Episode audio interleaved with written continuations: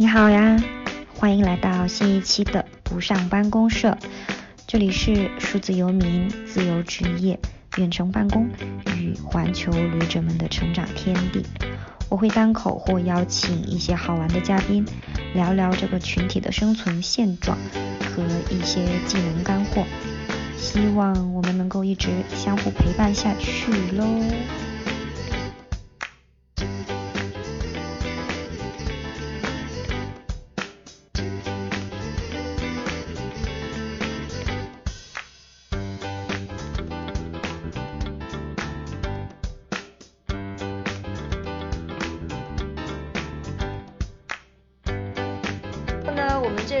嘉宾还挺特别的，呃，对于我个人来说挺特别的，因为其实他算是我在呃数字游民道路上面一个很重要的一个角色吧，呃，是我上一家呃远程办公的公司的老板呃 Diana，然后呢就嗯 Diana 跟大家打声招呼呗。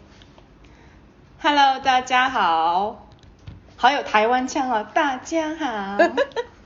哎，对，很多啊，有时候还会说我是台湾腔，因为我我是海南人。对，其实我我会为你带偏的。嗯，然后很开心这一次有请点点娜过来，因为我很呃，其实我很早就想找你聊了。嗯，你你其实在我心中算是、其实算是一个真正的正牌的数字游民吧。就其实在这个概念没有谢谢谢谢对没有火之前，或者说没有被很多人知道之前，其实你是有一直在呃做远程办公，然后你的所有的工作和业务都是呃线上去实现的，而且做了已经有非常多年了，所以今天就想要跟你来、呃从作为一个很早期的呃数字游民或者是自由职业者的这种身份，呃去聊一聊你之前的这一些经历。嗯，所以就简单介绍一下你现在目前做的事情呗。好的，谢谢谢谢叶叶邀请我参加你的这个节目，嗯，也很高兴你现在找到自己喜欢做的事情。我也听过你几期的节目，觉得做的都不错，很为你开心，很为你开心。谢谢呃那我呢 叫呃不客气不客气，嗯，我叫 Dina，我现在是呃一家跨国这个市场营销咨询公司的老板吧。然后呢，呃，我们公司主要就是帮这个国外这些需要进驻到中国来开展他们业务的一些机构，比如说教育行呃这个房地产、旅游，还有其他的一些行业当中的这些中小型或者嗯这个中中型企业吧，然后进行一些咨询的一些服务。然后呢，我个人还在读一个高管 MBA，嗯，然后其他的就这些吧。然后我们可以再聊，之后可以让大家更了解更多的有关于我的事情吧。好的也不知道怎么 也不知道怎么介绍了。好的，哎，那那那是什么样的一个契机，就是让你开始了你现在的这一家公司，而且是一直做到现在呢？嗯，这个契机的话呢，我觉得我个人觉得我一直都是比较幸运的一个人，因为嗯。当时在二零一二年的时候，我之前的两到三年时间在为两家当时的跨国企业在中国这边开他们的分公司，嗯。当时一起因为做两一起做两家，因为都是朋友不好拒绝，所以一起嗯。做两家、那段时间真的是好痛苦，很累，嗯。非常的辛苦，压力很大。然后呢，之后花了三年的时间把这两家公司都做好过后呢，我当时就真的有点顶不住了，说实话。嗯然后我就就两家公司我都我就都交给他们，就让他们自己来操作，因为所有的东西都弄好了。嗯然后的话呢，我就那个时候我就呃离开了，我就到了泰国。然后到了泰国过后呢，当时也没有想太多。嗯然后就想在那边休息一下，因为我是个资深的吃货，我觉得 这个泰国的吃的一直让我觉得很向往。嗯然后我这个，呃然后因为之前去玩过几次，就觉得吃的太好吃了，然后我就说我要去那边住一下，吃一下，然后我就到那到那边去了，然后就住在泰国曼谷的时候呢，就嗯有，因为之前也有认识一些朋友，然后那些有一些朋友也知道我之前做的一些事情，嗯。然后呢就在找我帮他们做一些咨询，就是说，哎，我想到中国去，嗯，但是我不知道中国是什么状况，我也不知道现在怎么弄，你能不能帮我看一下，看一下我们这公司怎么做？嗯。然后呢，我就莫名其妙的就给他们做了几个这种比较。嗯，当时就 part time 的那种，嗯嗯，兼职的这种咨询顾问，然后呢，就越来越多的这些人都就都在找我，然后呢，当时就在泰国那边有一个呃活动，又泰曼谷那边也有很多的这种创业者嘛，entrepreneur 这些的，然后呢，有一个机构就找我去给他们做一场活动，给他们做一个分享，就是嗯，就是怎么样进入中国，然后当时我就觉得，哎。不知为什么，因为当时完了过后的话呢，就那场活动有两百多人参加，我是跟那个当时的泰国曼谷的呃 What WeChat，当时因为二零一二年 WeChat 都还刚刚出来哦，大家都还不知道。然后就是以他们的那个当时在东南亚总监来就是主持的这么一场活动，当时就大家都都觉得这个事情哇，我们真的都想去中国，但都不知道怎么做。嗯。然后我就发现了这个契机，发现这个契机过后的话呢，我就哎，那我现在已经有这些人在找我了，那我就不如把它系统化的做下来。然后呢，我就找到了我之前的这个公司的老板，就是之前的两家呃这国际公国际国际机构的老板之一，是一家。教育咨询机构的老板，这样你应该也认识爷爷，对，可能我不知道你，我不知道我不知道你们有没有聊过，我都现在都想不起来了。嗯呃，然后的话呢，就然后就就注册了这家公司，当时注册是在美国注册的。嗯。然后的话呢，就开始就开始做了，所以说这个其其实真的，以我自己总结来说，就真的是天时地利人和，然后就一直就这样做下去。然后呃，最开始的时候就有客户，因为当时是。是这些找我给他们做兼职咨询的这些人，就转我就说，你既然已经在付我钱了，你付我公司吧，你不要付我个人了，我现在已经自己在 做了，然后就这样就做起来了，也是也是很呃很很顺利的，自然而然的就出来了。嗯，其实我身边还有蛮多数字游民，其实也可能包括我自己吧，就觉得自己也挺幸运的，好像一路上没有什么大坎。呃，但我也有发现一个特点，就是说，其实呃，很多人他们都会以为说数字游民就是呃，或者是说这种呃比较自由的状态是天生而来的。但事实上，呃，很多人以前其实都会有在呃所谓的传统的职场里面有有打滚过一阵子，而且是相对做的还都不错的。所以你你会觉得其实除了天天时地利人和之外，会跟你以前的一些经历或者是工作上的技能。呃，是有关联的吗？你觉得这一点重要吗？肯定有的，肯定有的，而且很重要。因为就像我刚才讲到的，如果没有之前的几年的积累，就是说在国内帮他们做这种跨国企业的落地这样的几年的经验的话，我不觉得我会有任何的优势，我也不觉得我能够积累到这些就是呃实战的一些经验。其实最开始那三，在我离开国内离离开的。这个前三年，我有两家公司，一家是一家一是意大利的建筑设计公司，另外一家是这个刚才提到的教育咨询公司。在给他们做的时候，也是，呃，因为当时的环境还没有这么宽松，没有像现在这么宽松，想注册一个几一个公司很快就能就就能弄好，当时是很难的。然后的话呢，就招人也好，走一些就是正常的注册公司的程序也好，还有一些就是业务业务的板块搭建也好，财务也好，任何的就是。是说公司的正常的运作，这些都是需要走很多，也就是刚才你讲到的正规的一些东西。你如果没有这方面的一些经验跟一些呃这个这个就是一些呃也就是一些体验吧，应该是不会有那么那么那么。地利吧，我觉得那个可能可以算是地利的一个一个一个要素。所以说，其实就是这些正正规的职场的这些经验，虽然说会很痛苦，我也理解，呃，但是说还是有有必要，对，是 是一个积累的过程，对，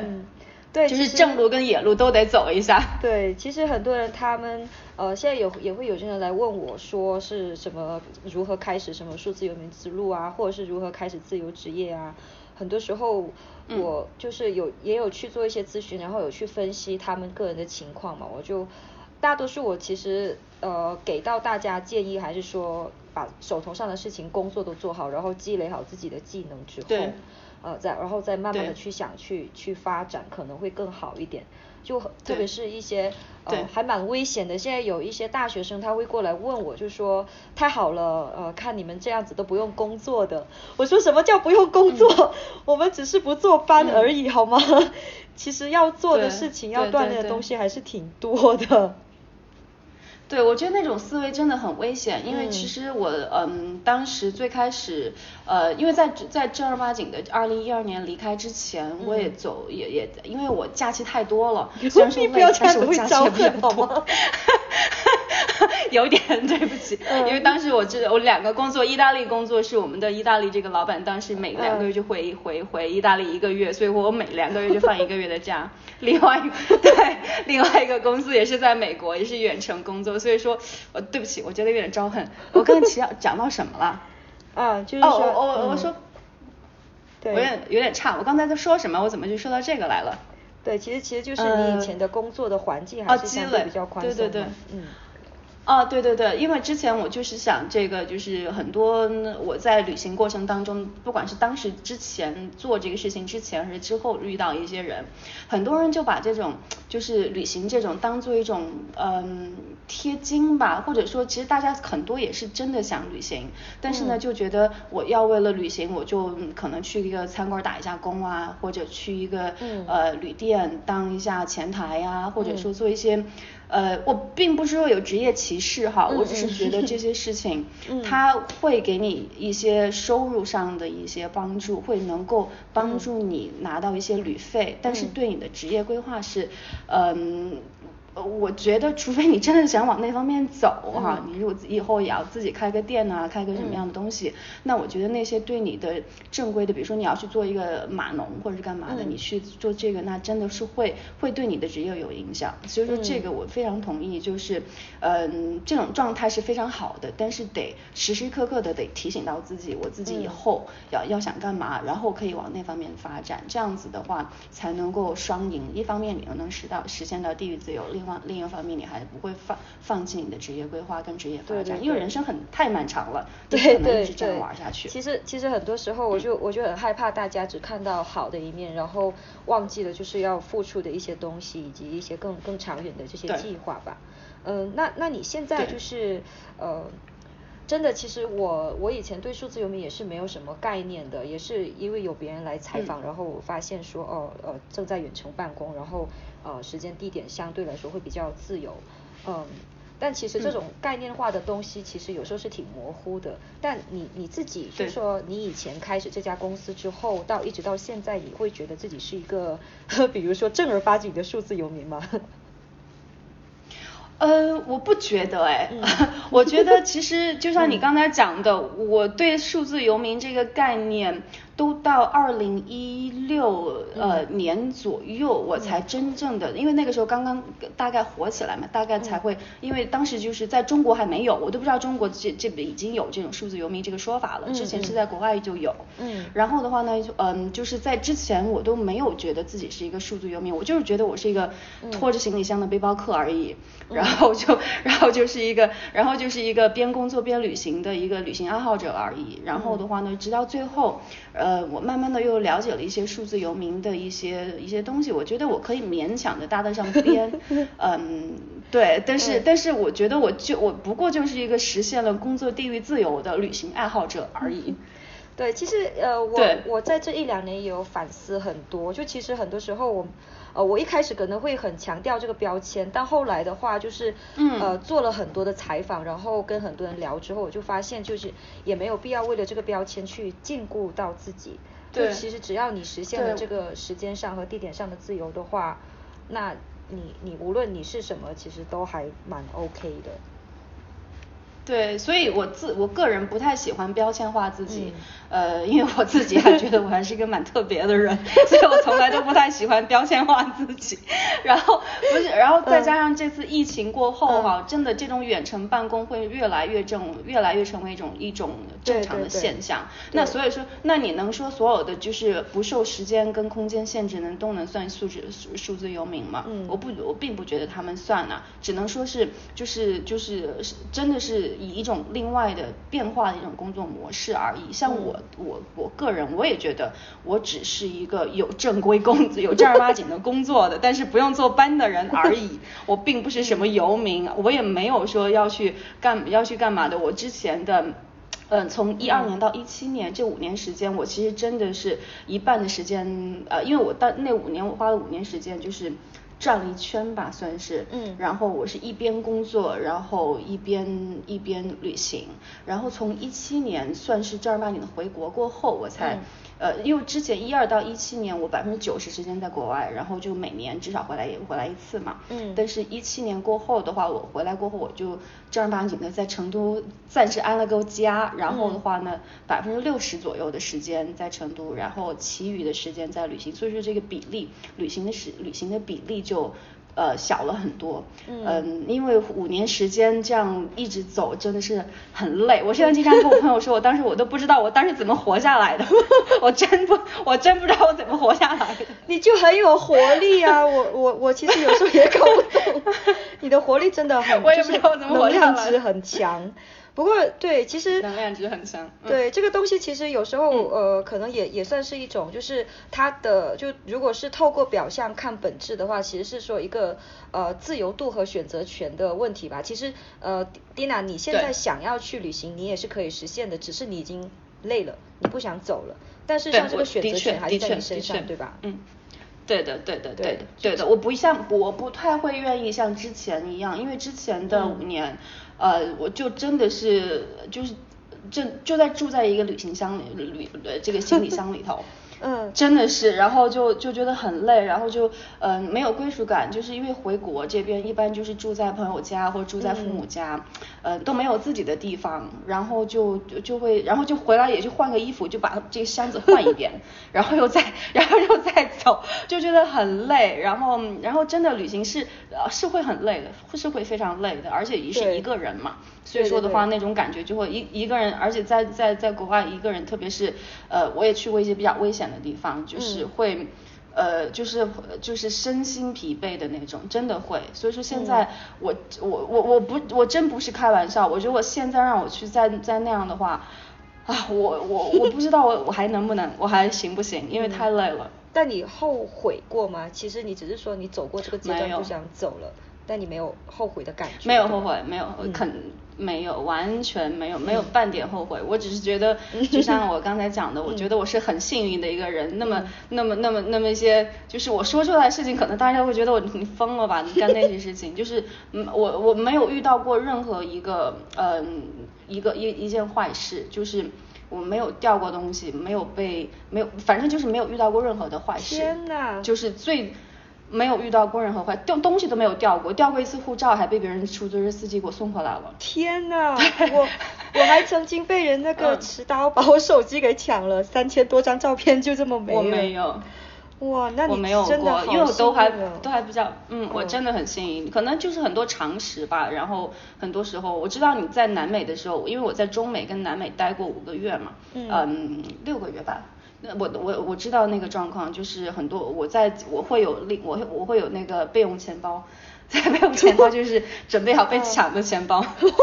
对，呃对，真的真的真的。这里我突然插一个话题，就是其实我之前跟一个呃华为的朋友有聊过，他们在南美，就他们的公司老板会让他们说，你们每个人身上备个一千块钱的美金，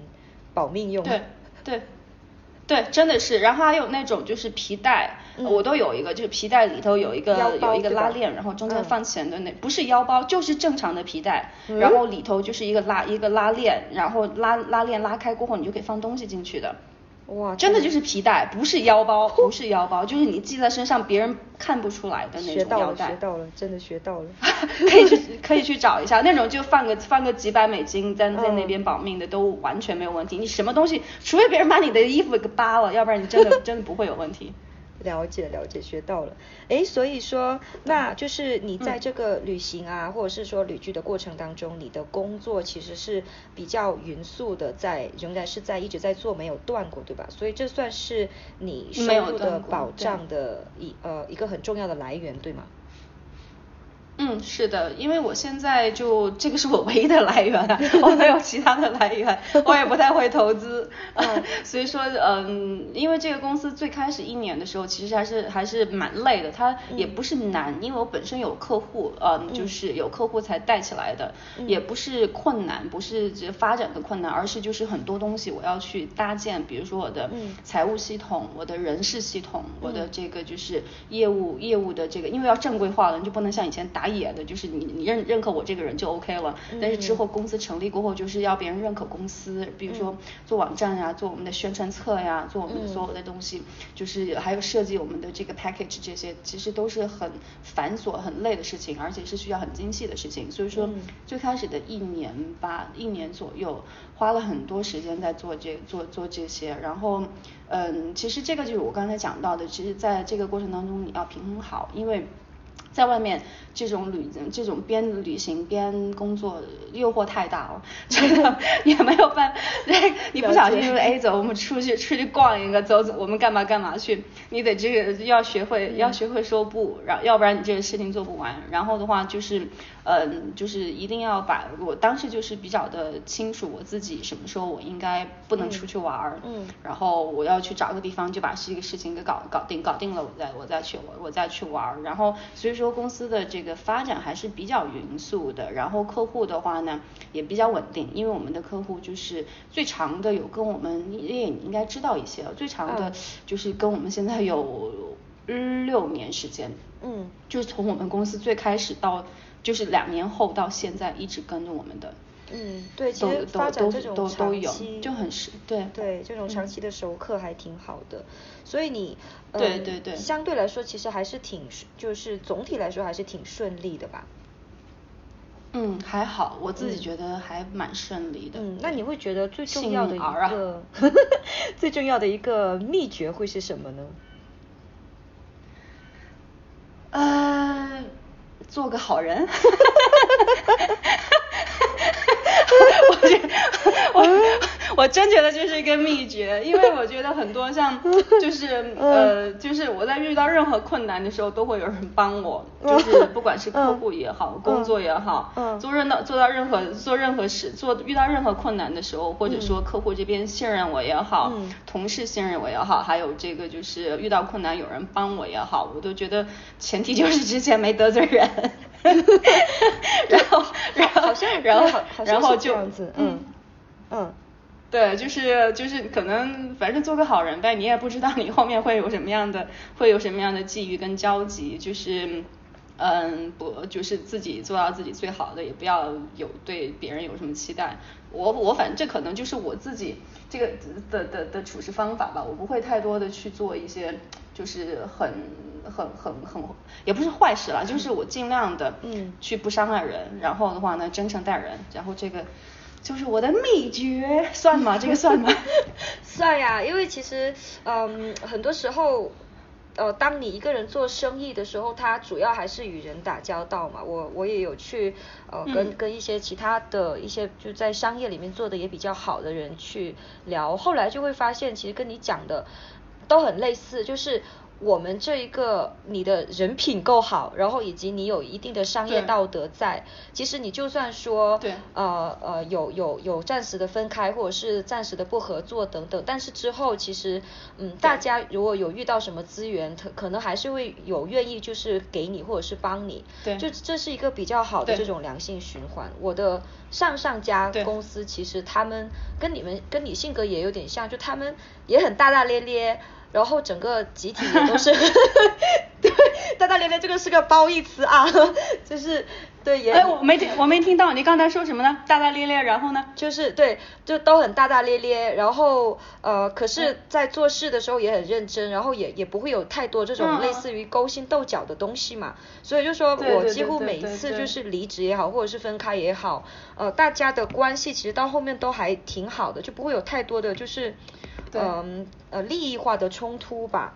所以所以其实，在职场里面，其实 Dina 你都不知道，我我这次回到海南，我就跟我一群那个在呃在国企，就其实还蛮大的一个国企吧，工作的几个朋友聊，我听了他们一一周在跟我念叨，他们那些人是如何的。就互相的批斗、勾心斗角，我我当时就不懂了。我说你你们做这些事情，不是应该往解决，就是找解决办法去弄吗？但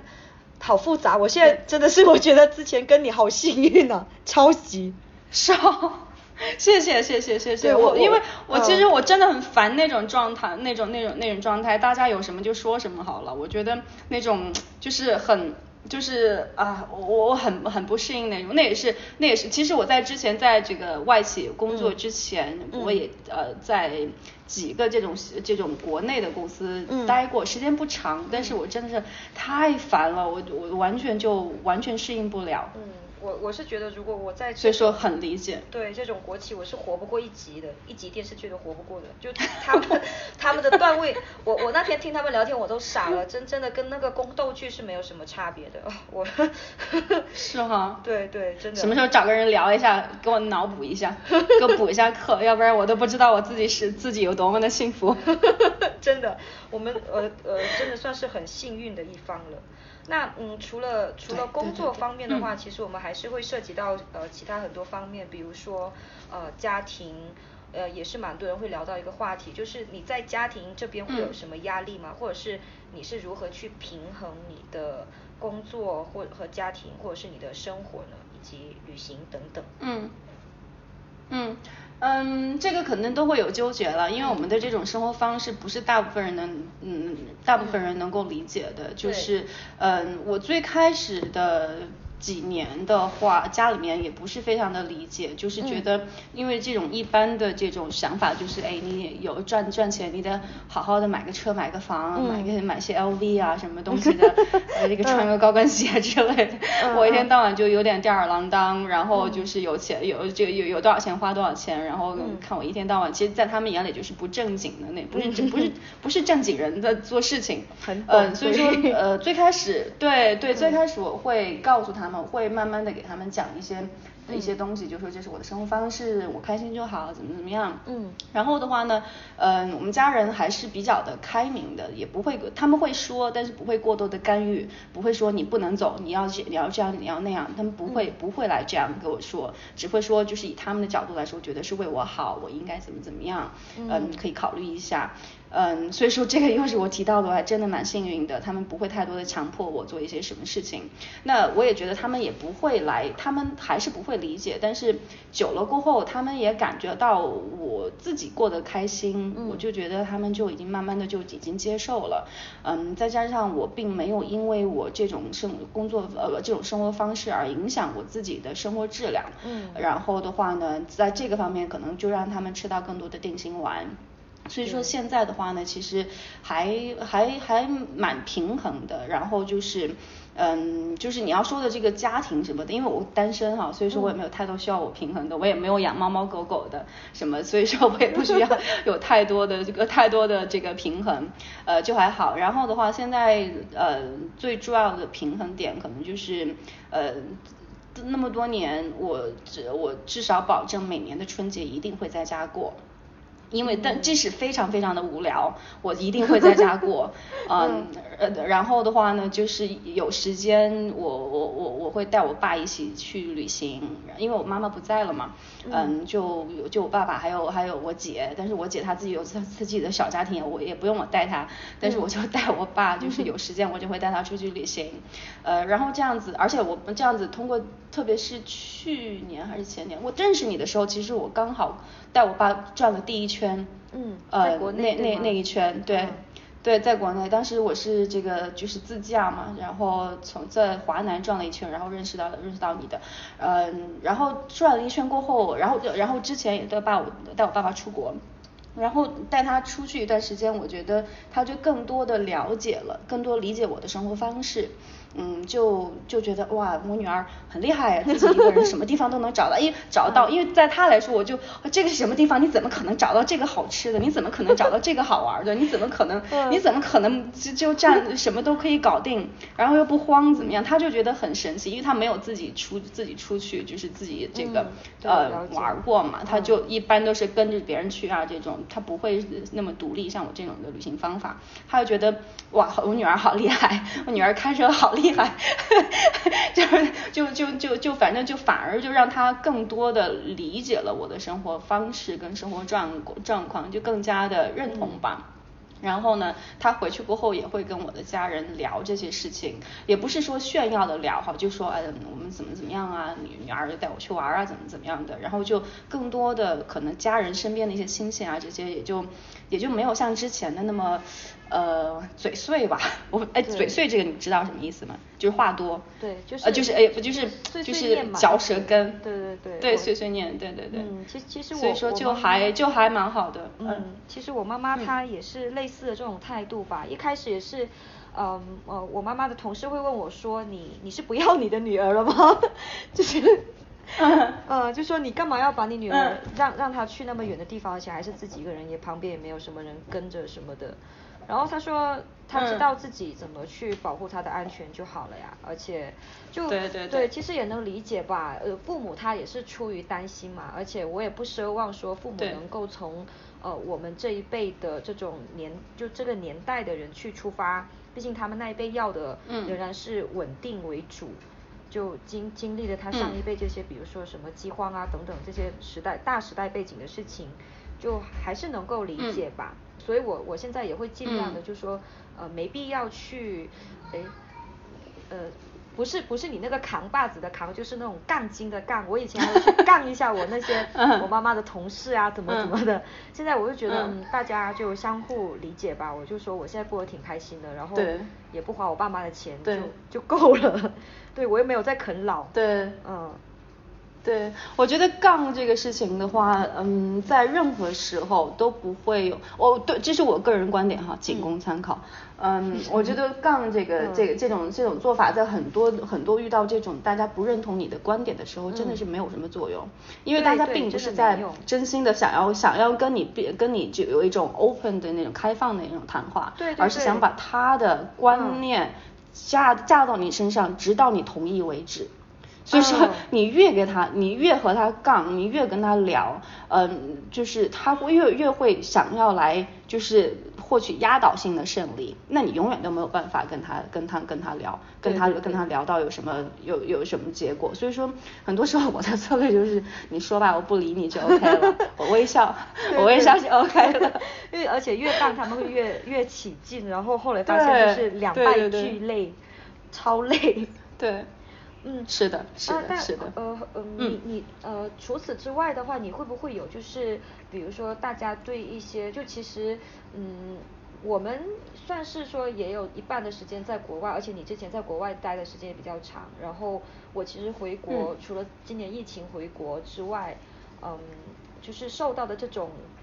对于女性的质疑可能相对会少，但还是会有。就会有说，呃，作为一个女性，你应该要怎么样？你到最后还是要嫁一个人，然后组建一个家庭。然后作为女性，甚甚至有说作为女性独立不太好的这种言论。啊，对，然后对你很多呀，你你会去，你有遇到过吗？或者是你会如何去？啊，太这种东西，不可能没有遇到，不可能没有遇到，不可能没有遇到的。其其其实这个东西的话，我觉得是。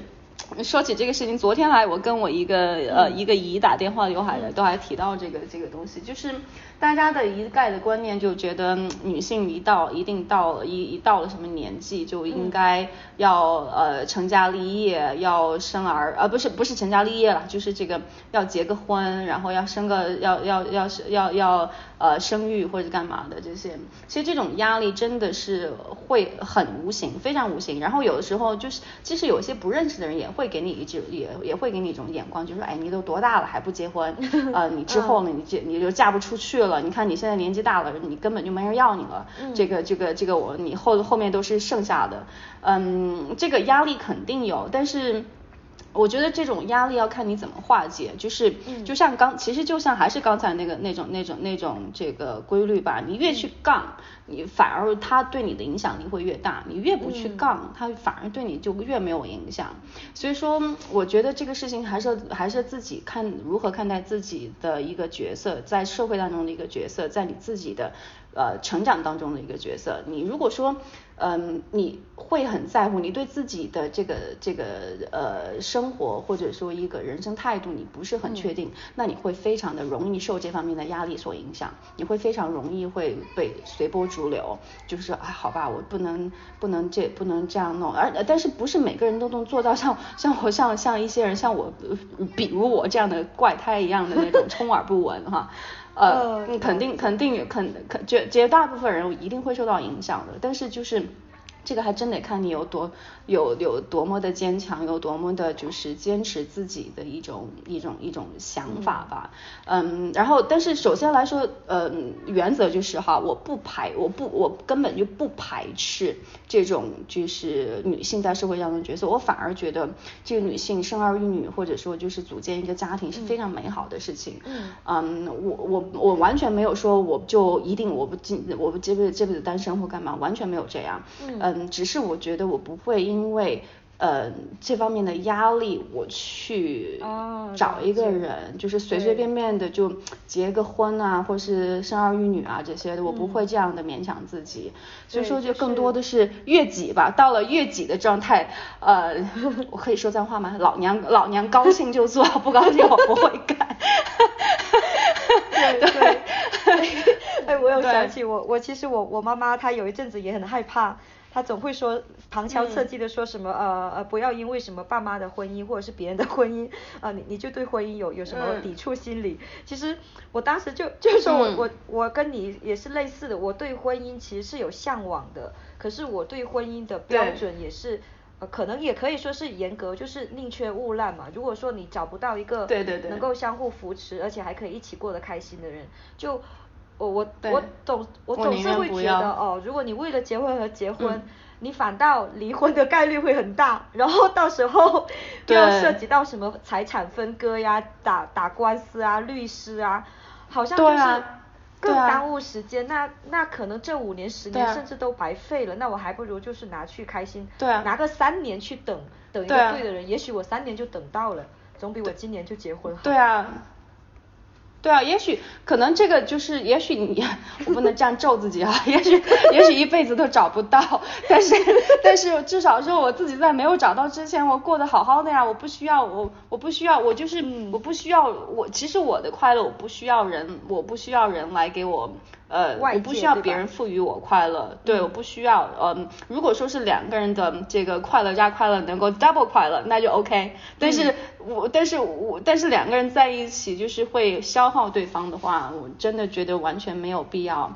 而且就是，嗯，反正大家大家的这种价值观啊，就是三观这个事情真的是蛮重要的。就是你如果说是妥协去。呃，找一些就是你没有办法生活下去的人，这个真的是才是真的痛苦。所以说这个事情就是女性的压力肯定有，而且我现在其实自嘲很多，就是很多时候我给自己取一些网上的一些名字，我都起的是齐天大圣，因为我我的名字已经到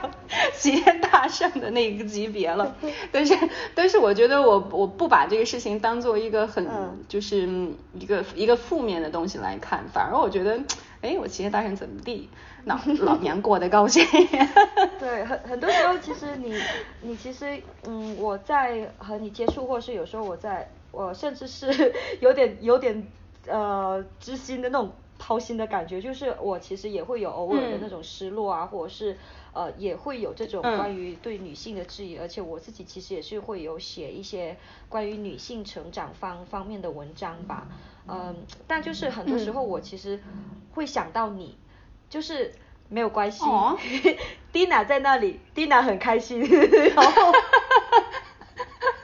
对我就是你的标杆，你放心吧，等到我什么时候不开心的时候，我告诉你，好，男女那你该去该去该该该去妥协一下了，但是我觉得那个那一天不会到来，所以你放心。对，所以其实你你在某一方面算是我在。对于女性地位或者是呃关于女性成长这方面是我的一个精神支柱之一，是是真是真的。哦，谢谢。对，真的我就觉得谢谢谢谢谢谢，很荣幸。对我我很多朋友他会问我说，就是我怎么去走出这种困境或怎么样，甚至是有时候会有说年龄焦虑啊，或者是社会焦虑等等。我有时候就讲说你你找一个。呃，年纪稍微比你大一点点，以及年龄比你小的，以及年龄比你大很多的，你发现大家都有自己的烦恼。嗯。然后那些该开心的人，他无论几岁，他都有在开心，所以太纠结年龄好像意义也不是很大。对啊，对，我其实我觉得很多时候可能这个这个这个这个是这个话说出来可能会有点怪。嗯，我呃我算我的这个生理年龄来算，应该算中年了哈，快到 算中年吗？嗯，呃三十七算中年哈，人到中年。我觉得我是就是呃对对对中年，呃好就就就把它归类到中年吧。但是很多时候我觉得我还是一个二十五六岁的。呃，不懂不太懂事的一个小小孩儿，可能很多东西我真的是两耳不闻窗外事，所以很多一些什么人情世故啊，还有一些大家勾心斗角这些东西，我一律不去参与，所以说反而我去自然过滤掉了很多东西，所以说我觉得这个也是我过得比较没心没肺的一个原因之一。很幸运，我我只能说是真的很幸运，也就是其实有一种像是。嗯，也不能说是这个社会保护了我们，也是也算是我们自己给了自己一个很好的保护罩吧。然后这个保护罩是能够对足够支撑我们，无论是从经济上还是精神上都能相对独立出来的一个完完完整的一个独立的状态吧。对，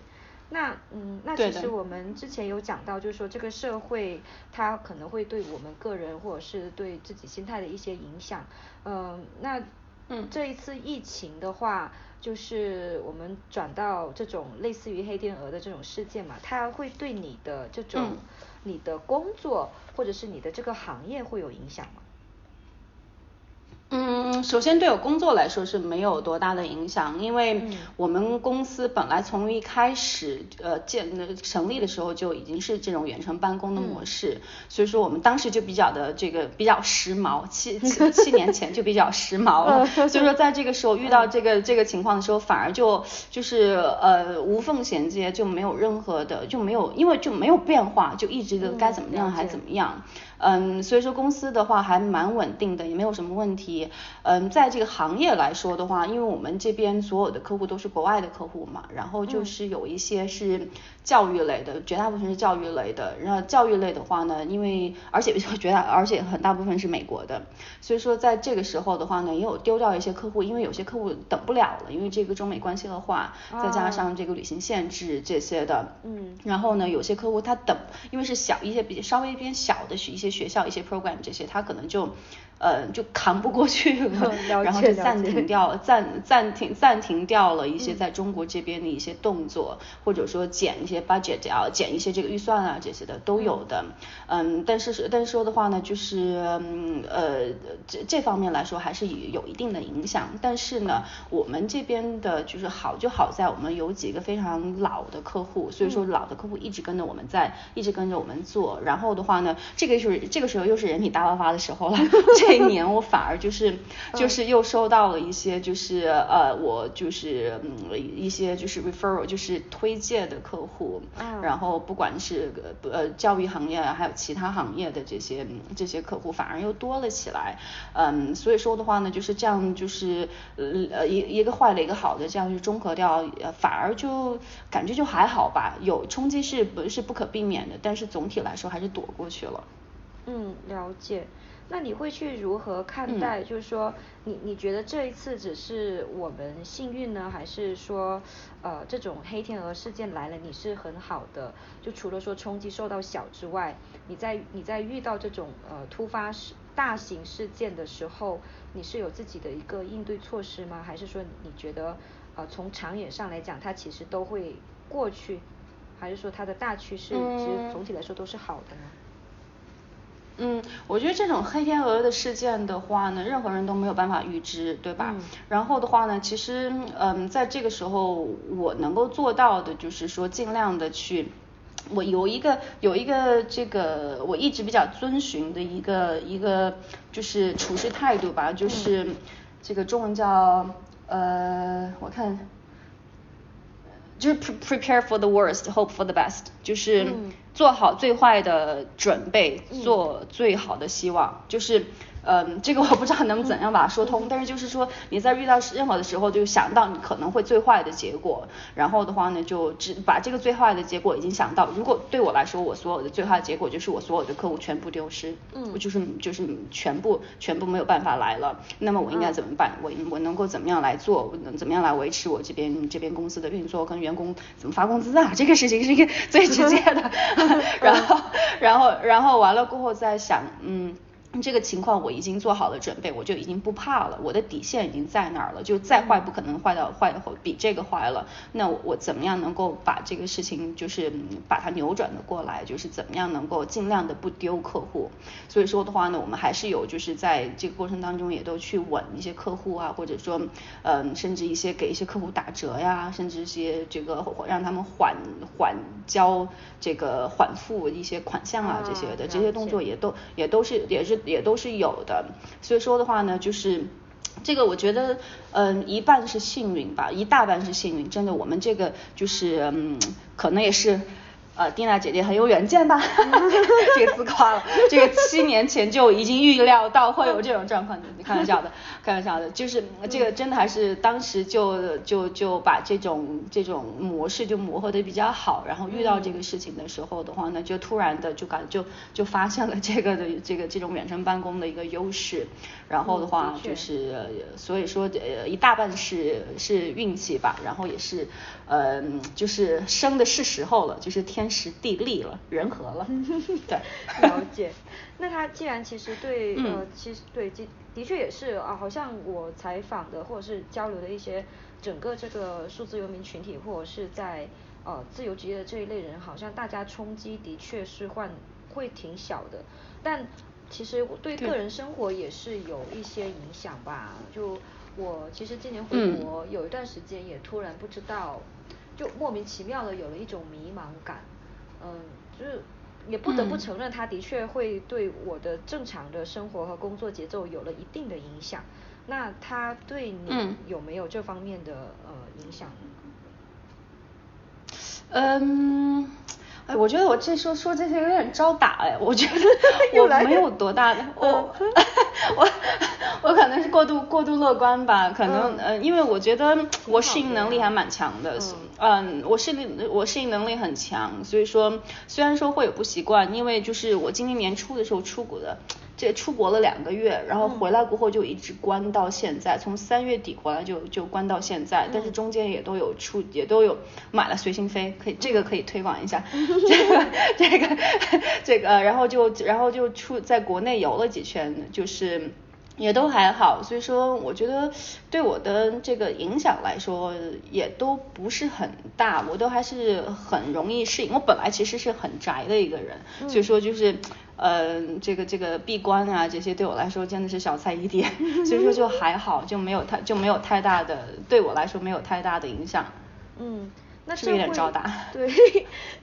不会啊，其实很多时候我我我现在的我在这边大理这边有跟一个人呃一个朋友有开了一家那个空间共享办公空间嘛，嗯，他其实我的那个合伙人广告广告收广告费。对，但重点呢，重点是下面，是我他这个人也也很神奇，就他的整体的状态真的都很好。然后我们中间有也有过像你这样子的，就说愧疚，就是好像嗯不应该，就是说大家都在大环境对我是不是应该很低落呀？对对对对，我会有这种感觉，我就觉得我这样有点没心没肺，大家都觉得这个今年的日子不好过，我怎么？没多大感觉，会有会有这种会有这种感觉，不太不太对，不太对大家的整体情绪的这种时候。嗯，可是很多时候我又会觉得，其实这 这个社会不就是需要我们这么一群人吗？就是生活其实是可以过得很好的，有时候一些苦，我妈妈以前有跟我讲过一句话，我到现在印象还挺深的。我那时候就想要去呃初中的时候，我就说我要去餐餐厅打工，我要什么体验生活啊等等。她当时就很意味深长的跟我说了一句，说其实这个世界上有一些苦是没必要去吃的。我当时是不懂的。对对对对对。对，但现在好像慢慢的。你妈，你你妈妈是大智慧啊。可是我当时就小屁孩一个嘛，我就是在怼他说你你你不就是想让我在家待着嘛，然后等等的。就但现在就好像是我跟我这个合伙人，就他过得真的是很开心，然后他就有跟我说，就其实嗯。很多烦恼他都是自找的，然后就算有烦恼来了，危机来你是没有办法挡，但你找解决办法就好了呀。你还是要吃，还是要喝，那开心也是过，不开心也是过，就开心一点喽。对的，对的，非常同意，非常同意。哎，那非常同意。嗯，那那这这会是就是说，呃，你你这么一直很开心的这种状态的话，你会不会也会有这种肯定会有吧，这种焦虑的情绪存在，那你又会有会是怎么去舒缓或者是管理他们呢？嗯，这种焦虑的状态，我觉得我最近几年就是有一个比较好的，对我来说比较好的一个方法，就是跑步。嗯，我一旦有这种焦虑的状况的话，我一般来说我就去，首先有一个很好，我觉得就是对我来说很受用的方法，就是我焦虑我会去寻找原因，我会我会很细的去挖我为什么焦虑，我为什么心情不好，我为什么会为什么会烦躁，为什么会有危机感，我会把任何一个小事情，就是甚至那个 trigger point 我都会把它找出来，就是哪个点就触发了我这种焦虑跟危机，我都会把它找出来。然后，然后找出来过后的话呢，我会来分析，哎，这个事情是不是有必要？嗯，还是其实对于女性来说，有时候其实也就生理性焦虑，其实也没什么，也就是作，真的就是作。你去把把那个时候把那个时候也过了，然后然后就然后就如果不是作，那呃那那就真的是有事情，那把这个事情的原因给它梳理出来。然后的话呢，去分析我这个事情应该怎么样来弄，或者说我这个事情就是我焦虑这个是不是有点有点庸人自扰，或者说我这个事情是不是有有有是不是是不是真的有值得焦虑，或者我应该怎么办？所以说这对对对对，所以呃对，所以说他我不会，我一般不会太多去就是忽视它，我会正视自己的焦虑，然后的话呢把问题找出来，嗯，这是很好的一个点，就是挺多人他会有一种。逃避感，就是呃，好像就是要急着急去否定焦虑的存在，或者是把焦虑当成是一件对呃一个很呃很大的敌人，去把这个危害性给放放大化。对，我觉得这个并，我觉得个人个人意见哈，每个人处理焦虑的方法不一样。嗯，就是首先来说，我觉得这个就像刚才讲到的，你越去杠，他会越来跟你 杠。所以说你，所以说你越不跟他杠，你说你我焦虑就焦虑，你干嘛？你你能你能你能把我怎么地？你就把这个焦虑跟危机给他找找找出来，然后的话呢来解决就好。而且这个还有一个好的就是，其实任何人的焦虑跟危机都不是没有原因的，我我相信这一点。嗯嗯。那么你在有的时候，其实对于这种焦虑跟跟危机的话，你能够找到为什么？其实这个是对你很好的人生的启示。就是这段时间，我说，哎，那个人说了句什么话，呃，我瞬间就心情不好了。除非是你那种，就是你那在在那种就是呃呃就是焦虑的这个生理性焦虑，那个那个时候理解哈，那个那个时候大家就理解一下。但是如果不是的话，那你那个时候你的那个 trigger 就肯定有原因。那么这个原因是什么？你就会能激发自己的思考，就能够改变自己的一些东西。所以说这个其实就像生病一样，有的时候你生病了，你一些小病小痛，你如果去忽视它，你如果觉得我扛一下就过了，我也不管它，那很多时候就演变成大病了。那你如果小的小的病的时候，你就去就去呃就去研究一下这个怎么弄，怎么回事，那么很多大病你也就可以也也就可以给规避掉了。对对的的确是这样子。哎，我还很好奇耶，就是说，呃，除了说你你你现在就是对情绪也好，或者说对自己的工作啊、旅行也好，其实你你已经有保持了一个蛮好的平衡感嘛。那你现在大概就是你的一天都会怎么去度过呢？你在时间管理上面会有什么相关的技巧？莫笑。我的天呐，这个呃，我其实我的时间管理真的很差。呃，首先第一个就 是我的是就是呃这个不不提倡哈，不提倡不 不提倡大家大家跟我来，因为我这边就是我的客户还有我自己的私人的朋友这些绝大部分是在国外的，然后的话呢就是 所以说我的这个时间一般是从下午开始，就是从下午的时候就电话呀，还有工作上的东西，私人上的这些东西就会很多。嗯，所以说我的。嗯，就是，而且有时候我的这个因为时差关系，我昨天晚上到我十点钟开了一个会，十二点还开了一个会，所以说你这个是你这个你我没有办法，我没有办法保持一个非常固定的这个这个这个这个就是时间管理，有的时候甚至会来了我才知道有这个会。嗯，那我其实就是就是，所以说我一般来说，因为这个关系，我一般就是比较晚睡晚起，非常晚睡非常晚起。嗯，然后的话呢，有一点我比较就是对我来说受用哈，这个呃，我今天分享的一切仅供仅供参考，这个看自己的个人的状态，看自己的个人状态来。我觉得我的话呢，就是一旦我觉得累了，我就会我就会休息。嗯，就会很就会好好的休息。呃，好就好在这个呃不能让他们听到，就是我是老板，他们管不了我，管管不了我什么时候睡觉，所以我所以所以我累了就好就休息一下，就不不安排会，然后休息好了我才好好的做事情。所以说这个就是我时间管理的诀窍，不提倡。天哪，其实非常的非常的不提倡。其实虽然虽然说哦，你你这种方法不提倡，但是 Dina 你你其实有给我另一种安心感的。以前就是 很很久以前，或甚至是前阵子，我还有在看一些书啊，就是所谓的这种什么呃管理你的时间呀，一些类似于成功学，类似于人生规划，呃，然后就会有很多，比如说你的人生一定要靠早起来铸造等等这种呃标题性的东西吧。然后我也有会去尝试去做，然后后来发现好像自己做不到，然后我就会很焦虑。对，我就说不对呀，对，人家说这样做就会成功啊，然后为什么我就没有成功？然后跟你 听你的例子之后，其实我会有一种嗯想要说放过自己，我现在已经放过自己了，我已经不会再勉强自己去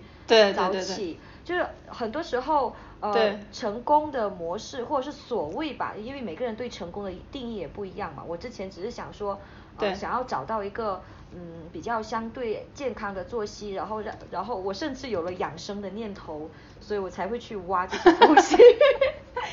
但 好，枸杞枸杞百万杯，对，整一个，对，但但这个地方适合上广告。但现在其实我有我有放放过自己了，而且我有观察到我身边的这么一群人，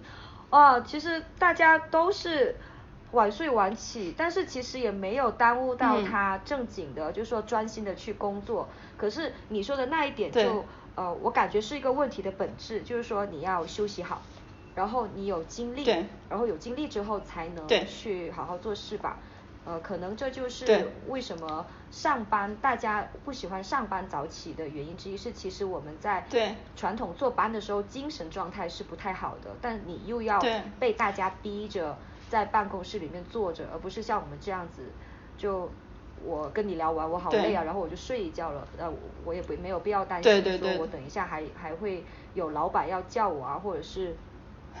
对，就对 对，这这个这个怎么讲呢？还是一个因人而异啦。有些人其实就是，嗯，这个有有些像就是，我不知道你有没有听过听说过这个一个规律，就是很多事情你只要坚持二十一天就能够就能够形成一个习惯。这个我是相信的。嗯，对，就是很多哦，还有一点小小的技巧分享的。嗯。呃，这是我最近学会的一个，任何事情你在两分钟之内搞定的，你就你就你就把这个，你就你就把你就把它搞定就可以。你觉得你这个事情你想做，然后你觉得这两两分钟能搞定吗？能搞定，那你就把它做了，就不要拖。这个事情对我来说帮助很大。哇，哎，好像真的是耶，就是好像拖延症就是大家觉得啊，这有一件小事，那有一件小事。然后就习惯性的说待会儿待会儿待会儿，然后结果拖到了晚上。对。然后。对对对对对。对，然后又越积累越多，然后焦虑感又上来了。对对对对对，这个就是治治治拖延症的良药之一，我自己发现的，自己发现。嗯，的确是我我之前的那个防止拖延症，其实是跟上上个公司的习惯相关嘛，就是我会有一个时间表，然后我会规定自己说，你这这这段半小时也好，一个小时也好，我就专心的做这件事情，把所有的外界干扰都拿开，然后就就对，这个也是很好的，对，就呃像你说的吧，每个人他其实是有每个人的这种方法和规划的，我只是希望大家不用。没有必要像我之前那样子，就是不值，是一件很不值得焦虑的事情，就是因为自己没有早起而焦虑。对。对，因为其实这个找找到自己的找到自己的这个比较有效率的这个点就是最好的，然后就坚持坚持做下去。我觉得这个嗯，这这个时候抄作业没用，嗯，对，作业可以当你一个参考，但是真的呃不一定有用，也不能说没用吧，我不能一一一竿子打一竿子打一竿子打死，但是说就是找到自己最好的方法就是最好的。的确有用的，就是其实呃早起对我来说也有一。点点用吧，就有会有一种满足感，就是说你上午的时候，呃，会去锻炼一下，然后把很多大大大事件都给做完之后，就会有一种很充实的感觉。呃，然后你可能下午晚上就会相对放松，不过就是每个人的作息都不一样吧。嗯，总体来说还是，嗯，也是的，我仍然推荐早起吧，就挺爽的。呃，我也有个小窍门，我不行，我有个小窍门，呃，那个呃很辣，我我现在是开窗帘睡觉的，然后我会把那个暖气开得很足，而且事实上之前在国外我其实是跟着那个热带走。所以很久都没有过冬天。我发现以前我能早起是因为天气热，然 后嗯，呃，然后现在冬天来了，我起不来了。就不。但是，那你那你现在开暖气就是很暖和，就不想起来啊？怎么可能就就就想起来了呢？因为暖和我会热，我是把它开到有点热的那种程度，所以早上早上起来时候我我是有种热燥热感的，然后我就自己就起来了，然后旁边会放一瓶水，马上喝一口，整个身体就有点像。有点神奇的，就是唤醒的这种感觉，啊，如果你觉得有必要，你可以试一下。我试，我学一下，试一下，试一下。因为我这成都没有办法开空调开到热的，没有办法，所以我 我试一下，谢谢分享。寒冷的南方。是呀，非常可怜，非常可怜。对，嗯，那我们聊，我们聊了这么多，其实有很多小窍门啊，或者是时间管理的东西。我对一个嗯问题也其实真的是蛮感兴趣的，特别是对于你，你其实你的经历啊，或者是你的阅历，还有你看的一些人和事，肯定也要比我们相对来说要多得多吧，要丰富的很多。嗯，你在这个过程当中，你会觉得？呃，人生当中它最重要的一件东西会是什么？就结合你以往的经历以及未来来看。我觉得个人觉得哈，最重要的一个事情就是对自己的认知。嗯，因为就是这个事情的话呢，就是说的比较抽象，就是一般来说，就是你要呃有我有一句话，我这个我是很早以前呃，我现在都记不得是出处在哪儿，我得查一下。嗯，就是有一句话我一直当我的人生信条吧，就是嗯，你可以不知道你想要什么，但是你一定要知道你不想要什么。因为你想要的东西可能会，嗯，可能会比较的多，或者说你想要的，因因为你还没有得到过嘛，所以说你也不知道这个东西是不是真的你想要的。比如说我我想要我想要非常有钱，我想要成为亿万富翁，但是成了亿万富翁过后，那你的你的烦恼你是没有想到的，所以说你跟你你也你也并不你你并不知并不一定知道这是对你好对你对你对你好的，但是你一定不要知道你不想要什么，你不想要什么，就是说一般来说大部分情况下会是你已经经经历过的东西，就是你知道这个是我不会希望，我不会希望我成为那个样子的，就所以说这个的话呢，就是这个也就是认知自我的一个一个一个标杆吧，就是如果做一些事情，就是我觉得这我觉得这个事情不是我想要做的，那你就。把它用小红本子记起来，下次就不要做了。然后，然后，然后这样子之后，就慢慢的就能够更清醒的认识自己，然后也就能够，嗯，更多的不受周围的这个这个这个人所影响跟左右，这样子就会比较的好。所以说，这个我觉得是对我来说影响还蛮大的一个一个一个一个呃信条吧。嗯，那有没有就是一个？呃，具体的事件让你对这个信条就更加坚定了。嗯，倒还真想不起来，呃，可能就是我不想要成为特别有钱的土豪吧。我觉得我不想，我不想成为就是那种有钱没品的人。这个，因为这可能生活中见的太多了，所以说就就觉得，哎，我要要活成那样的，我自己先抽自己两巴子，两巴掌。哎，对，的确。我不想那样。上周我才刚跟一个朋友聊过，呃，就好像，嗯，大家，我之前也跟我跟跟我朋友讲说，其实我我我也不想把把把我现在做事情做大。我就想当一个很开心的个体户，就对 对对对对，就是我现在的工作是我大概喜欢在做的，然后呃也现在开始慢慢有一些比较呃就是类似于被动收入的一些东西嘛，所以就时间还会挺多的，嗯，然后那挺好的，对，就会觉得好像已经够了，我就不想呃，当然我这个也是纯属个个人的呃理解啊，就一些人他真的是很喜欢工作，然后而且把这个企业做大做强，这呃讲远了，对于国家呀，甚至是整个人类的发展都都是挺好的。但嗯嗯，但好像呃就是这种呃小民心里也挺好的，就是安安心心过自己的小日子，好像也是不乱折腾，已经也是为国家做贡献了。对对对，这个其实要看个人啦，有很多人就是有事业心，其实我也蛮有蛮有事业心的，对，就是呃，这个没什么没没什么不好，其实也就是真的要找清楚，找找到自己比较。嗯，一个自己的舒适圈吧，也不能也也就是自己觉得自己怎么活会有意义，这个就是又到了一个非常抽象的一个一一一个一个点，就是人生的意义是什么？所以说这个这个又说远了，扯大了，扯大了。对，这个这这个跟真的看个人。对，的确很多东西它如果挖深了，到最后可能都会回到哲哲学这方面去，那可能就是的确远了。可是我蛮惊喜的，因为。Dina，其实这我我真的不知道你会说这个，可是这个的确也是我的人生信条。嗯。哦，是吗？哎呀哎呀哎呀哎呀，同道中人，同道中人。对，我当时幺八年那时候辞职，呃呃，我我也不知道。是不是我跟你说过的呀？对，我我我当时幺八年辞职的时候，就是我当时辞职，我很多朋友有跟我讲，有跟我聊过这个话题，就是你你为什么现在，我也是蛮顺利的当时，然后。公司人对我也很好，氛围也很好，可是就是不想要了。就我当时也不知道自己的到底想要什么，可我就知道好像我不能再这样继续在办公室里面坐着，然后在北京，我当时压力其实也真的是蛮大的。我只知道说我我不想在北京生活了，我受不了了。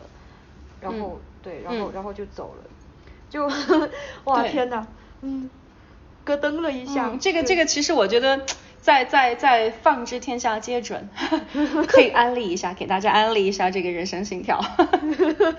真的，嗯，而且蛮有用的呀。很多人的确他不知道自己想要什么，而且外界的诱惑真的太多了。那我们反反反反之道为其之，那个具体的谚语我也忘了，就反反着来嘛。反其道而行之。好的，谢谢。反其道而行之。可能会有意想不到的收获吧，嗯，对对对对对，哎，怎么开心怎么来，但是不要做伤天害理的事情，事情就 OK 了。对，的确是，或者是呃，你的另一个信条就是做一个好人嘛。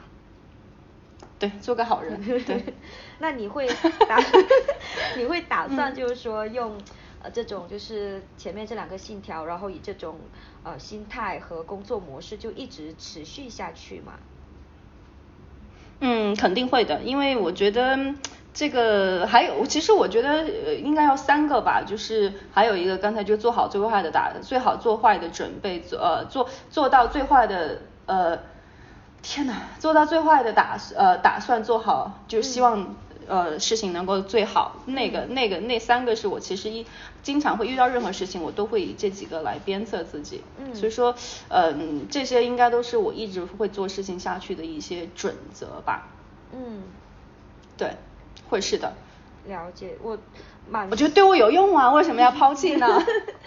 真的蛮，嗯，可以说蛮羡慕你的，而且啊，真的好有力量啊，因为，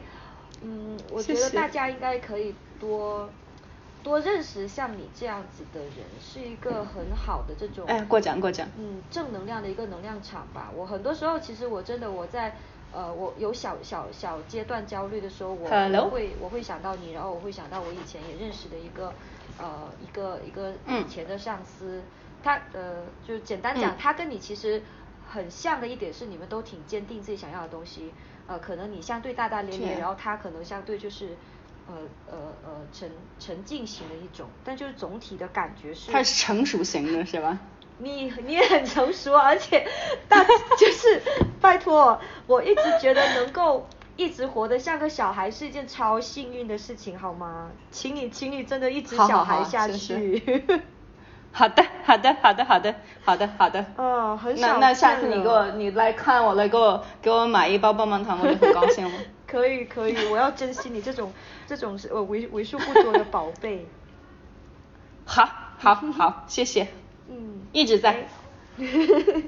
好，对，那我们前面聊了那么多，大家可能就听了很多我们在叨自己的呃一些经历啊，或者是事情。下面的话，我就想要请丽娜跟我们分享一些相对比较干的事情吧，就是比如说你在呃日常会关注哪一些信息源，啊或者是一些平台呢？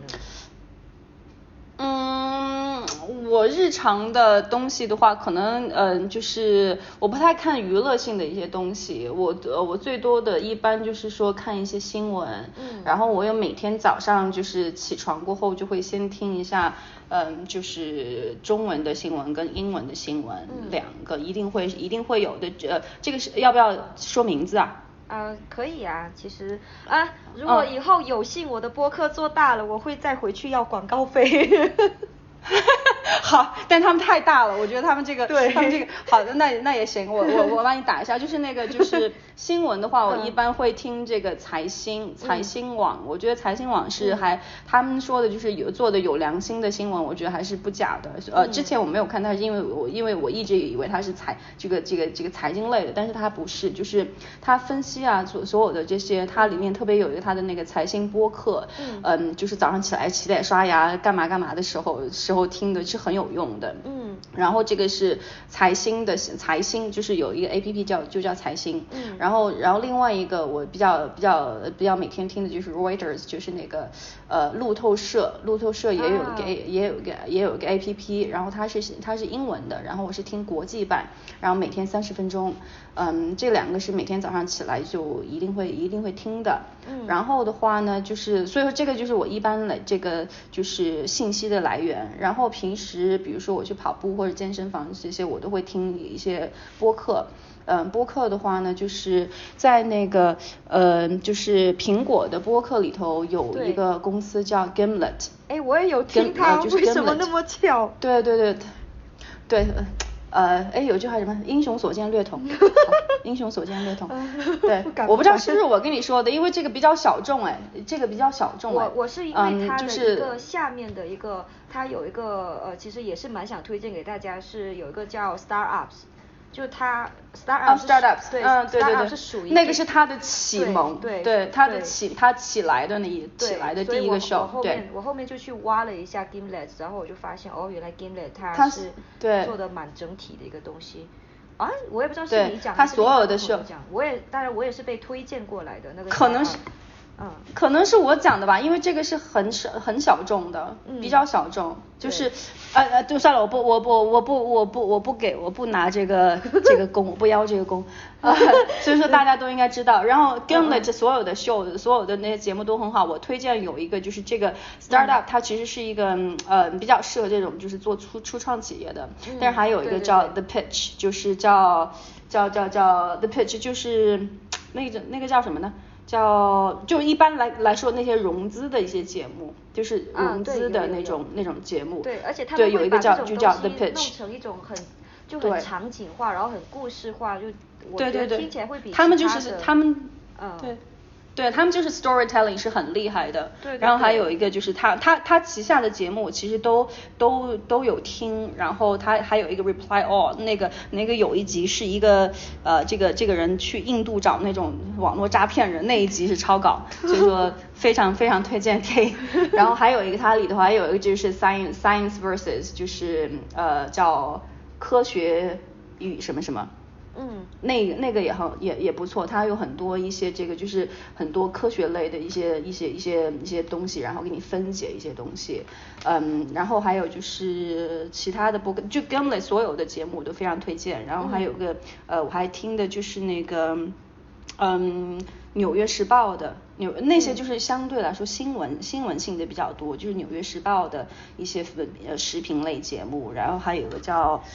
呃呃，还有个是英国那个什么节目，我现在忘了，那个我不不不经常听。然后新闻的来源还有那个就是就是半岛电视台里面有很多一些采访采访类的节目，跟一些这个就是呃访谈类的一些新闻类的一些就是深挖的节目，我觉得做的挺好。因为其实有一点就是中国的新闻太红太。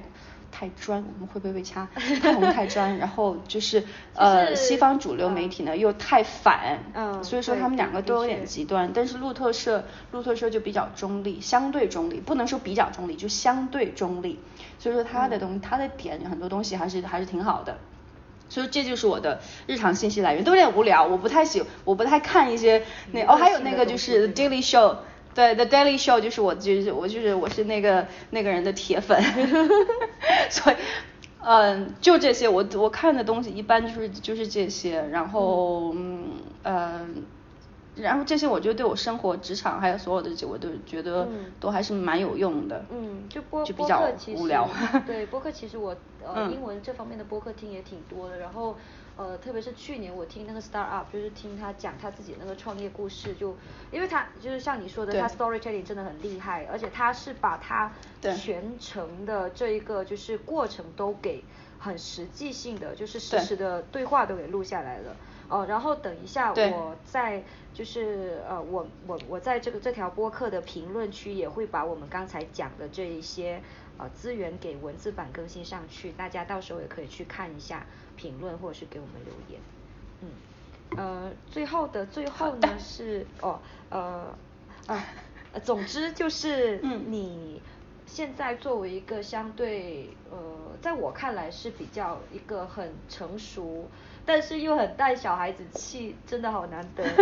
的人，你 你会对以后呃，特别是一些大学生群体啊，或者是现在所谓的社畜群体，呃，他们想要去成为像呃自由职业、远程办公啊，或者是数字游民这一类人，对他们会有什么样的一个建议呢？嗯，我觉得这个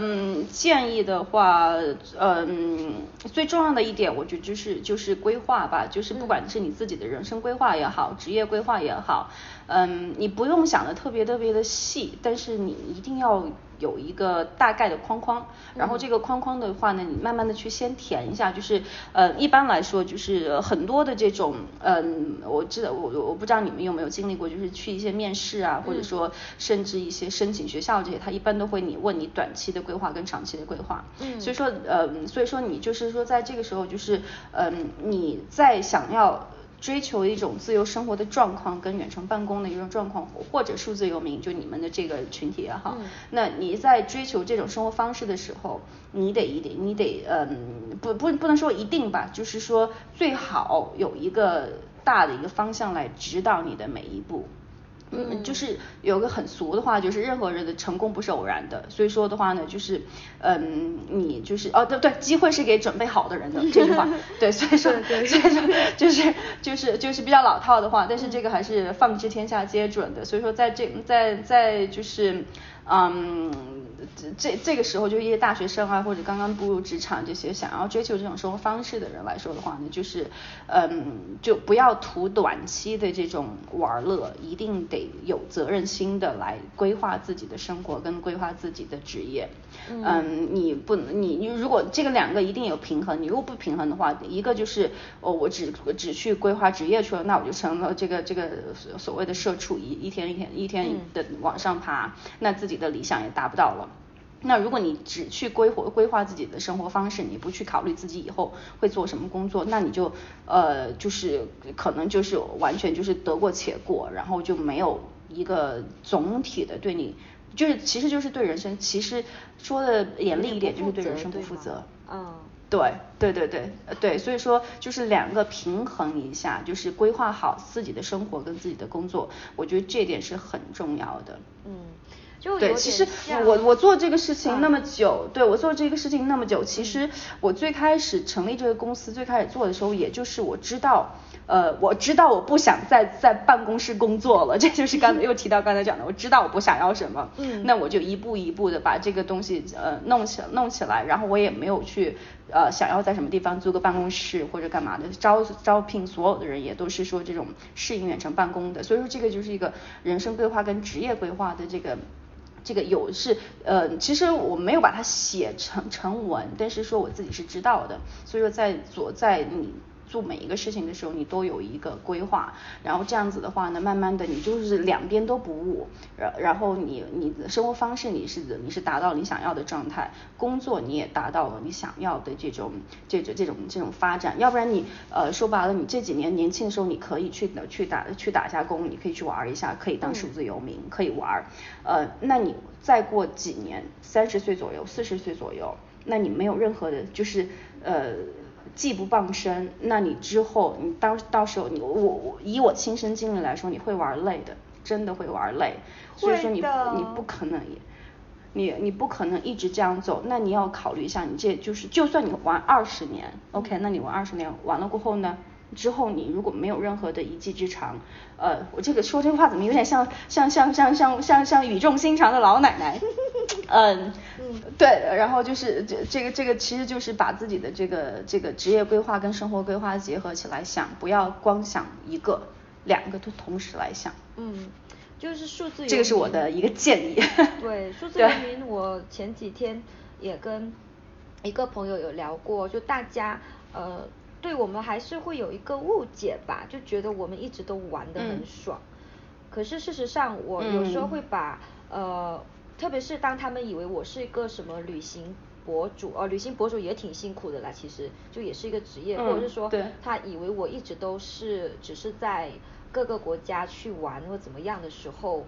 就这个误解还挺深的，因为我会觉得这这个有点像是 work hard 才能 play hard 的这个模式。你如果没有前面的这个 work hard，后面的 play hard 是没有一个可持续的长期性的物质条件可以支持你呃 play hard 的。对的。对。对，一定要有的，一定要有的。我们只是玩的开心而已啦。对，非常同意啦。我们真的真的没有不务正业好吗？没有，没有。对，呃，那。最后的最后，真的是最后，就有一个好 一个广告时间，你你会觉得你这边有什么想要去跟大家分享啊，或者是安利一下你自己现在有的服务啊，或者是其他的一些诉求吗？广告时间，广告时间到。嗯，我这边的话呢，就是呃，因为我们是一个咨询公司，然后我们的客户都是国外这边的一个客户，可能在业务方面的话呢，可能没有太多的一些需要安利的。嗯，然后就是。需要安利的一个可能就是我们这边公司长期有一些这个工作机会吧。然后的话呢，因为我们这个就是我们公司这边的业务发展其实是很匀速的，而且这边也一直有一些新客户一直慢慢的在进来。然后的话呢，我们这边也需要一些人，嗯，所以说我们这边的话呢，长期的呃招聘一些这个全职或者兼职的项目管理人员和新媒体与营销专员以及文案啊、设计啊这些的广岗位，嗯，所有的这些工作岗位都是远程办公，远程办公，远程办公，远程办公。重要事情说三遍。福利。对，所以说大家如果哦哦哦哦，还还得介绍一下我们公司呗，要不然别人怎么找到我们？嗯。我们公司是这个目前是在美国，是在美国注册，在新加坡跟跟中国有分公司的。我们公司的网站叫 China Gravy，China 就是中国的这个这个这个 China，然后 Gravy 就是那个 G R A V Y。是这个酱汁的意思，嗯，对，ChinaGravy.com，啊，到时候也会就是一起把这些资源就是一起打到那个评论区上面去，而且真的会很开心，很爽。好的，没问题。然后大家如果有意向想要就是加入我们的话呢，可以直接的，可以依赖可以在领英上面找到我，我的名字就是到时候叶叶帮我弄，可以如果。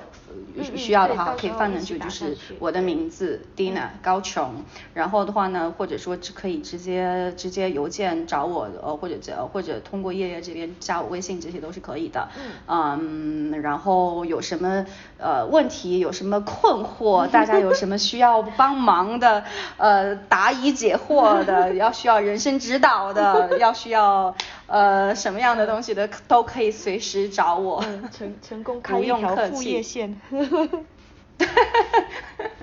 对，我不卖，我不卖化妆品，也不卖什么服装，所以说大家大家放心。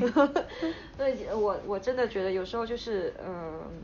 你你你不要觉得很肉麻，但是我是真心的，我我我身边。你爱我是吗？就。就我你你在很大一定程度上，我我有点像就是说你是我的很大的一个心理慰藉吧，就很很难去很难去用语言去表达这种感觉。总之来说就是哦谢谢碰到你会有一种安心感，嗯，就就很很舒服吧。就好多时候我们语感觉透露到语言之后，也可能就是我语言匮乏而已。就那种信息量总会丢失掉一些，但总体就是这个样子。嗯，很好啦，很好了，非常荣幸能够能够能能够能够帮到你，然后之后有什么问题或者有什么需要帮忙的，随时找我。好啊，好啊，好啊。那今天就也祝你事业成功。谢谢。就现在好像是是挺呃，就我我我自我自己就是插句话嘛，因为我自己现在也是。哎，我也要给自己打个广告，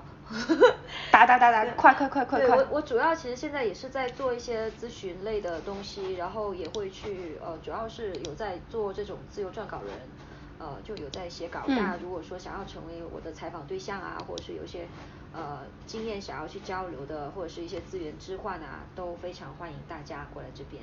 然后呃呃，同时我也在。有在兼职做，就是做一个英文教练嘛，就是，但更更加是倾向于这种就是成长类的，就是工具化的英文去使用。呃，应试的话，可能我还真不太行，要要勇于承认这一点。对，呃，那应应应用上面我还是可以的，对，嗯，完全可以，完全没问题。跟我们跟跟在我们公，我可以我可以呃 vouch for it，就是是怎么呢？呃，证明。我可以证明，对，嗯，那今天今天就很开心，就是爹奶你会抽这些时间，也也也很也觉得很荣幸，就是你愿意抽这么多时间过来，呃，和大家聊一些东西，没有谢谢，就启发性真的很大很大，就希望